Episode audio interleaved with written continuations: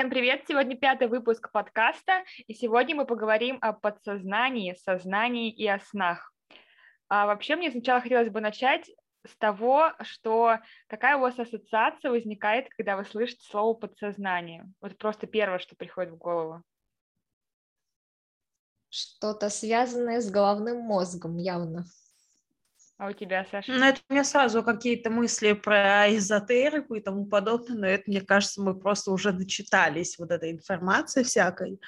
А, с этим, конечно, тяжело. Ну, если подходить к этому, конечно, с какой-то хотя бы с попыткой около научного чего-то, то, ну, подсознание, вот это бессознательное, это все-таки обозначение вот этой области сознания, которую а, мы не контролируем. То есть э, не понимаем вот этим привычным нашим умом, там, разумом и подсознание, а, важно это, я считаю, сказать, начал первым использовать вообще это понятие, термин э, Фрейд, э, объясняет тем, то, что это некая область вытесненного содержания сознания, то есть а, если мы попытаемся вспомнить вечером вообще все, что мы видели за день, там какие-то детали, там вид из окна на работе, там в транспорте, там цвет каких-то там держателей, то мы половину этого всего не вспомним. Вот про это как раз писал Фрейд. А знаешь, как я для себя поняла, что такое сознание, подсознание и сны? То есть сознание это информация, которой типа мы свободно оперируем в свободной жизни, там наши мысли, переживания, воспоминания. А наш мозг, он в целом записывает всю информацию, которая вокруг нас происходит, и вот то, что мы, э, информация, которая нам не нужна, она вот уходит в подсознание, а сознание вот э, оставляет ту информацию, которая нам нужна, которую мы можем оперировать. Вот, условно, какая-то информация возникает из подсознания, это как, я не знаю, как будто какая-то база данных, ты выбираешь какую какую-то команду, она такая, хоп, и всплыла, только вот нужно выбрать какую-то команду. А сны — это уже такая интерпретация иногда не очень здоровая, как, э, судя по моим снам, э, вот этого подсознания и сознания, наверное, это какая-то в совокупности штука. Само по себе подсознание, оно же э, прежде всего, как я, опять-таки, понимаю, это про защиту потому что мозг, он как-то пытается себя защитить, э, очень много информации, очень много вот этого информационного мусора, что-то нужно с этим делать. И запоминать все так, чтобы мы могли это вот все на поверхности держать, просто невозможно, можно тронуться. Я почита, прочитала книжку «Подсознание может все». Она просто, мне кажется, если ввести э, в в поиск э, слова подсознание, она просто первая будет всплывать. В целом, я для себя уяснила, что все книжки, которые связаны э, с подсознанием, они все как будто друг у друга... Э, в общем, есть какая-то одна глобальная идея, и люди ее берут и просто трактуют по- по-своему, своими словами, но одинаково. Там условно Зеланд, вот автор э, подсознания может все. Мы про нее, наверное, поговорим. Вот, я про нее расскажу. Про Зеланда я не буду.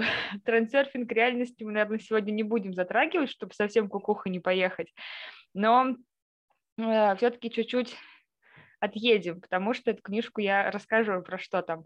Если общий смысл вообще брать книжки «Подсознание может все», то автор говорит о том, что в целом нужно мыслить позитивно всегда вообще. И то наши мысли — это отражение нашей реальности. То есть, например, если мы, а, как бы так сказать, чтобы не выглядеть странно. То есть, если, например, ты хочешь а, там купить квартиру, например. Ты должна думать, там же есть огромное количество методик того, как правильно нужно настраивать себя на успех, на успешный успех. Вот, одна из таких, например, методик – это визуализация. Кстати, про нее Зеланд в трансерфинге реальности тоже говорит. В голове своей представляешь, а, мечтаешь о ну, о том, что ты хочешь. Условно, если ты хочешь машину, ну, возьмем прям какой-то супер банальный пример, квартиру, машину, ну, давайте возьмем, я сначала сказала квартиру, да, например, квартиру ты хочешь себе купить. Ты не просто думаешь, я хочу купить себе квартиру, ты начинаешь детализировать. Вот ты заходишь в квартиру, то есть ты уже примерно знаешь, что там будет, что справа там будет стоять тумбочка, что слева там у тебя будет зеркало. Ты представляешь, как ты заходишь, смотришь там, не знаю, смотришься в зеркало, расчесываешь волосы, идешь куда-то еще. То есть нужно прям детально, детально, детально. А, плюс к этому ко всему автор рекомендует добавлять аффирмации, то есть настраивать себя на какие-то э, положительные вещи, э, ну, путем проговаривания каких-то фраз. Мне кажется, в прошлом выпуске мы говорили, это немножко связано с манипуляциями, но в пользу себя. Мне кажется, здесь э, тоже примерно ну, такого рода. Вообще еще подсознание как-то связывают с интуицией. Вот вы, у вас хорошо развита интуиция, как вы понимаете, что такое интуиция? Я считаю то, что у меня интуиция очень развита. Я очень часто про это почему-то слышала. И а, некоторые люди меня вообще называют ведьмой, потому что я как бы абсолютно случайно, ну, по своим собственным uh-huh. ощущениям, а, руководствуясь ими, а, угадываю какие-то события или, как любят говорить, предсказывают. Но я повторюсь, еще до того, как мы начали а, записывать подкаст, это все от антихриста, и очень тяжело, конечно, это все поддерживать. Да, есть, конечно, какая-то часть там бессознательного, есть какая-то интуиция, есть же такое даже понятие женская интуиция и чутье. Женская логика. Ну, вот, вот это, конечно, это вообще вынос мозга. А, я люблю в таких ситуациях говорить то, что меня не подвело паучье чутье это голос нашего подсознания. То есть, когда мы принимаем какое-то решение, мы оперируемся на подсознание, и, там, и поэтому выбираем правильное решение. То есть, это вот как бы связано с этим. Кстати, не знаю, насколько это связано с визуализацией, но такой э, расскажу плохой пример того, как лучше этого не делать. Работала в Рязани и э, сидела на работе, сидела на работе, работала в Рязани, и мне не очень хотелось работать, и я знала, что у меня плановая операция будет в мае, то есть, а это был февраль, то есть с февраля по май мне никаких э, отпусков не было, то есть единственный ближайший, можно так, если выразиться, огромный выходной у меня должен быть, когда меня э, будут оперировать. Я такая думаю, блин, было бы здорово, если бы меня еще, еще положили в больницу в феврале. Ну, типа, думаю, что самое, э, из-за чего могут положить в больницу, но самое несерьезное? Аппендицит. Думаю, блин, неплохо было бы, если у меня был бы аппендицит. И через неделю у меня везде с аппендицитом. Можно ли это считать визуализацией, проработкой и, ну, как бы только не самым лучшим способом? Это ты просто договорилась со своим аппендицитом, и вы саботировали работу. Лично я для себя позитивное, э, ну, вот это позитивное мышление, настрой и прочее объясняю тем, что когда ты естественно, начинаешь там как-то мыслить э, позитивно, у тебя появляется настрой, поднимается настроение, э, улучшается, ну, в связи с этим это такая последовательная цепочка, там какая-то работ, работоспособность. Увеличение работоспособности – это, ну, логично, какая-то, какой-то хороший момент на работе. Ну, то есть это все вот как бы э, такая вот цепочка, которая, естественно, приводит к улучшениям, потому что, ну, ты начинаешь мыслить иначе. И тут, мне кажется, нет такого какого-то мистического ничего, все такое логически объяснимое. Как... Книжку, конечно, я бы порекомендовала прочитать, но не знаю, я ее слушала. Но без фанатизма. Да, но без фанатизма, потому что у меня есть э, такие примеры, которые прям очень сильно э, такие вещи ну, как бы вводит в свою жизнь и... Ну, пропускает через себя и воспринимает да, да, да. это слишком ярко.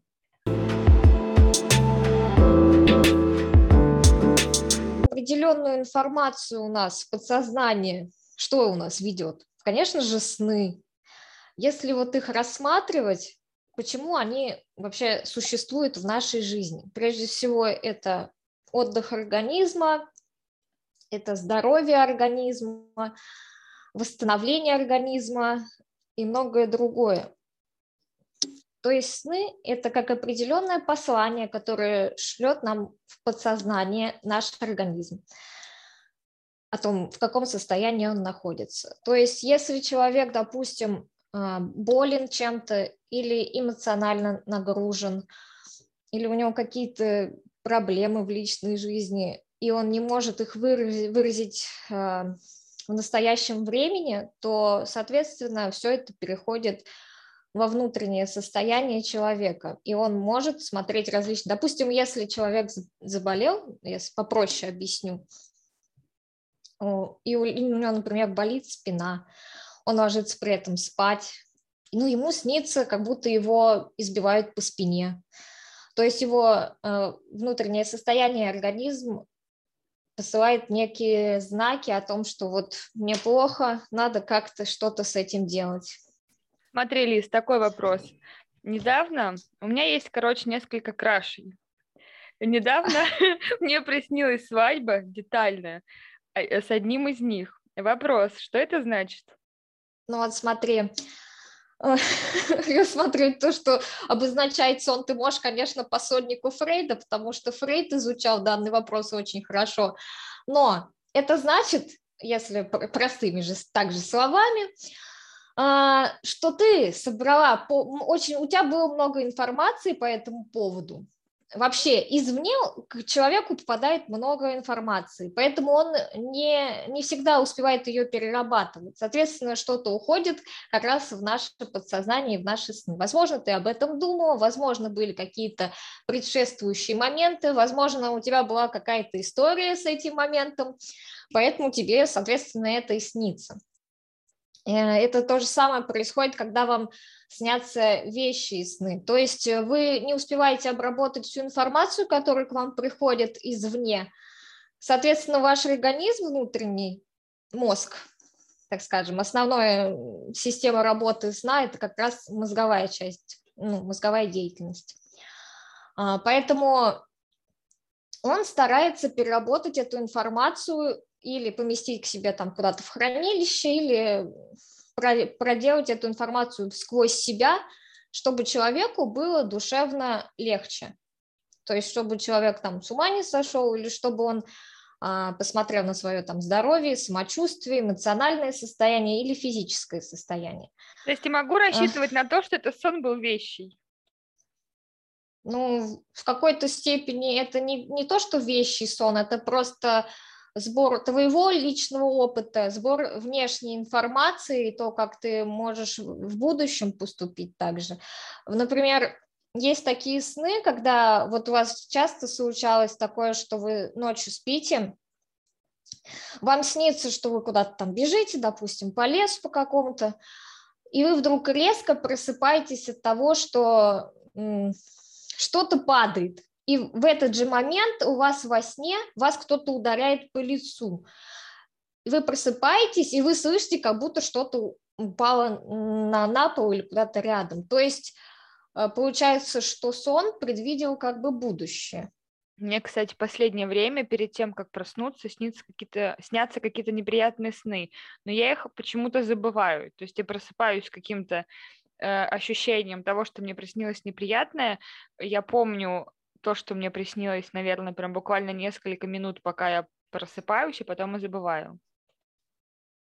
У меня одно время была действительно э, прям бессонница, не как это принято романтизировать, а действительно я была у невролога, лечилась, пила там определенные таблетки, и, соответственно, хотела параллельно разобраться в этом вопросе. Видимо, уже тогда были зачатки э, данного подкаста. А, тоже читала книгу, я не вспомню автора, но там тоже про именно сон и его стабилизацию. И там есть такая практика, то есть нужно вести журнал сна. И его не просто то, что я там проспал 8 часов, я проспал 5 часов. Когда лег, когда проснулся, а, какие ощущения, то есть ты сразу после пробуждения испытываешь, это считается очень важным. Это, кстати, в принципе в диагностике очень важно. А, там прям было очень много показателей, потому что я даже вспоминаю, там и рисуночки какие-то были, и цифры. И, то есть вот этот журнал я вела месяц, и за этот месяц я то есть каждую, по-моему, неделю или две я корректировала, а, либо когда пыталась лечь спать, какие-то мысли, и в итоге я вышла на стабильный, скажем так, сон, но это мы опускаем то, что параллельно, если это действительно бессонница, то, что нужно сдать анализы, э, соответственно, пить какие-то таблеточки. Если просто не спится, но при этом э, вы понимаете то, что у вас все в целом-то в жизни нормально и вы здоровы, то, скорее всего, это просто, скажем так, сбитый режим, там, питание наладить и стресс там какой-нибудь на работе или там в семье. А есть такая штука, сонный паралич. А, это когда твой мозг э, работает, а тело спит. Вот, это какой-то уровень такой усталости, наверное, когда твой мозг просыпается, и там как бы, и ты всегда видишь какие-то кошмары у вас. Ты не можешь пошевелиться, ты как будто открыл глаза, и ты видишь комнату, и всегда представляются какие-то жуткие вещи. Я прочитала книгу Мэтью Уоркера, это «Зачем мы спим?». Вот. Соответственно, там все описывается. Мне кажется, это будет интересно всем почитать. Там еще рассказывается, что сон это зачем мы спим, допустим. Это для творчества, для того, чтобы у нас развивалась память, то есть с помощью сна мы можем что-то запоминать. Это с помощью своего, так сказать, бессознательного. И для здоровья конечно же, там постоянно почти на первых страницах говорилось, что если вы мало спите, то, скорее всего, вы скоро умрете. Мне кажется, если э, на книге всегда написано там, а, как, э, как и что делать, если ты там не спишь три дня, первое, что там должно быть написано, поспи. Но там написано даже в самом начале, это если вы не будете спать если вы будете спать менее 6 часов в сутки, как там вот конкретно я цитирую, то, скорее всего, вы быстро умрете. Ну, ну там, долго жить не будете, так скажем. Интересно, а сколько долго? Я просто с 14 года дольше 6 часов сплю крайне редко. Ну, я, я тоже во время сути даже по 4 спала. Ну, посмотрим. Мне кажется, в день даже некоторые люди меньше иногда спят, поэтому на этот счет я, конечно, ну, проверим, там же время должно пройти какое-то. Не сразу же человек умрет после такого, а так вот, когда это, организм поизносится немножко. Ну, судя по всему, осталось недолго. Ну, кстати, я читала, что я забыла, как... Э, в общем, большинство ученых я, кстати, не помню их продолжительность жизни, спали очень мало времени, некоторые по 4, по 5 часов. А, по-моему, Складовская Мария Кюри спала, я могу ошибаться, но, по-моему, она спала по 4 часа или по 5. Она очень не хотела тратить время на сон и много заниматься наукой, поэтому она вот этому мероприятию уделяла немного времени. И, по-моему, она вроде как долго прожила. Я могу ошибаться, можно загуглить. И. Оль, это получается, что я своего рода ученый. Нет, я просто думаю, что у каждого человека есть своя норма. Ну, то есть норма сна зависит от твоего образа жизни, от в целом от твоего организма э, и, ну, наверное, от качества сна, потому что можно проспать 12 часов и вообще проснуться не отдохнувшим, а можно 5 часов уйти там в глубокую фазу сна и, ну, как бы проснуться потрясающе бодрым. Нет, но я бодро еще ни разу не просыпалась, если честно так сказать. Единственный раз это, я проснулась надо... бодрой... Э, это к врачу. Ну, это да, но единственный раз я когда проснулась бодрой, это было тогда, когда мы э, выпили самогонки, там где-то до трех часов ночи мы пили самогонку, потом я поехала домой, проснулась так свеженько и бодренько. Я надеюсь, что это было, типа, не иллюзия, того, что это все хорошо. И, ну, каждый день, конечно, Это был эликсир, не называется. Ну, эликсир сна. Думаю, один раз в полгода можно так себе позволить такой эликсир. А как кто гнал самогонку? Ну, подруги. Это деревенск... с деревни Какие подруги-то? На чем самогон был? На сахаре? Я не знаю, я не, не спрашивала таких а, подробностей. А, тебя сейчас во время нашего эксперимента без сахара интересует только эта деталь, да? Ну, она думает, что после этого просто хорошо выспится, возможно. Я Это хорошо кажется... сплю, я сплю мелат... Ой, сплю, я пью мелатонин и прекрасно сплю. Оля, эту фразу нужно в цитаты. Я хорошо сплю минут. Минутах. Кстати, про э, Мэри Кюри. Э, она действительно много прожила, она больше 70 лет прожила. А вот этот э, прикольчик спать по несколько часов, это тема почти всех полководцев, даже Наполеона. Да Винчи, по-моему, тоже спал, по-моему, 4 часа.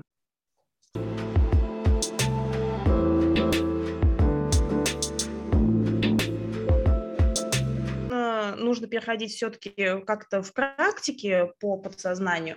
А, повторюсь, мое мнение за время этого выпуска не изменилось. Это что-то такое вот эфемерное, я в этом не разбираюсь, и пока не знаю, буду ли когда-то разбираться.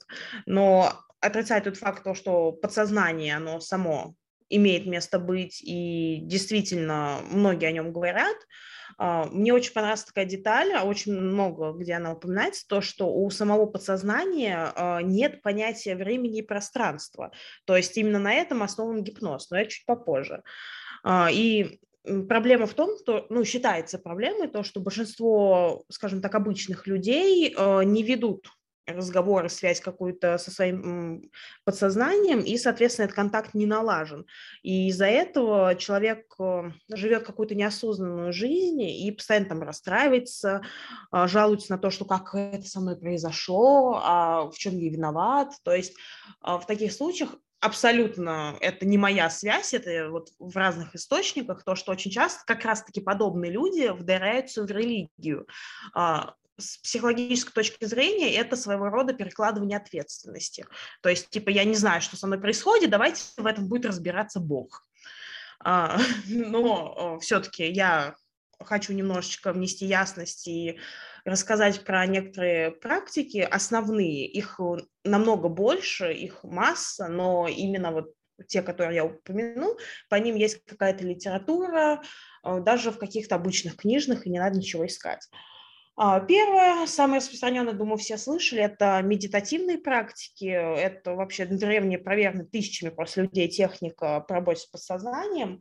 А, сама медитация сейчас эм, рассматривается как именно момент, э, чтобы успокоиться, проработать тревожность, э, такие какие-то вещи. Техник медитации очень много. Есть медитации на так называемую пустоту, есть медитации на объекты природы, то есть там вода, огонь. Вот все мы слышали то, что можно вечно смотреть на огонь, воду и на то, как э, другие люди работают, но это тоже своего рода медитация. В общем, медитация еще есть, естественно, связанная с визуализацией и с воображением, но каждому человеку подходит какая-то своя техника, то есть кто интересуется медитациями, должны понимать то, что если вот эта вот медитация не получилась, это абсолютно нормально. А, то есть один, два, три, там, пять раз попробовал, понял то, что не мое, я там засыпаю, или я там, наоборот, становлюсь тревожным, у меня это вызывает агрессию. А, про агрессию очень интересно, здесь нужно копать, а вот все остальное, это, скорее всего, просто не подходит медитации, нужно менять. Вторая по популярности э, рисование, но рисование не как творческий процесс, то есть здесь нужно а, отслеживать момент, то, что э, есть разница между нашими полушариями нашего мозга, то есть э, в правом полушарии, который отвечает не за аналитику, как левое, а за образное восприятие нашей какой-то вот реальности, а, вот эта вот часть должна быть э, более воздействована во время рисования. И, соответственно, основные техники вот общения с подсознанием во время рисования – это правополушарное рисование, его еще называют интуитивным, то есть когда через образы проступает суть наших подсознательных мотивов. А, нейрографика – это техника, которая связывает нашу нервную систему и связи нейронов с рисунками и нашим подсознательным там, источниками убеждений, ресурсов. А, то есть это что-то более образное, но опять-таки идет изнутри. А, рисуночные тесты, я думаю, с этим все сталкивались, особенно там в детских садиках, в школах. Психологи, педагоги обычно практикуют такие тесты. Ну и туда же относятся вот эти вот картины по номерам. Это уже ближе, это рисование, но ближе к медитации. На третьем месте у нас метафорические карты. Лично я тоже имела с ними опыт, абсолютно мимолетный. Просто было интересно. И действительно это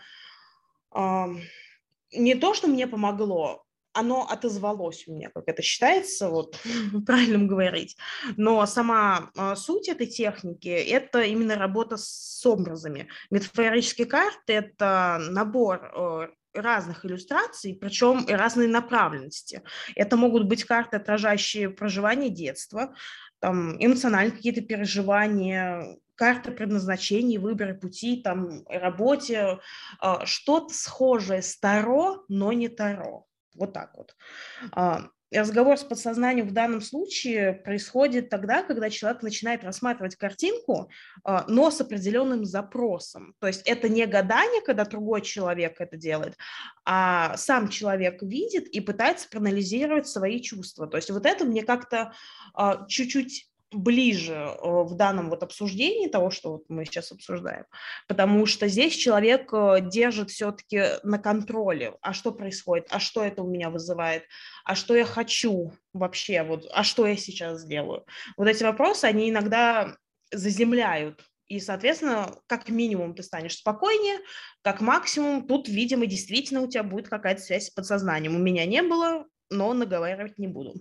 И техник, соответственно, общаться с этими картами очень много, и я знаю точно, что есть литература. Я не читала, поэтому советовать не буду.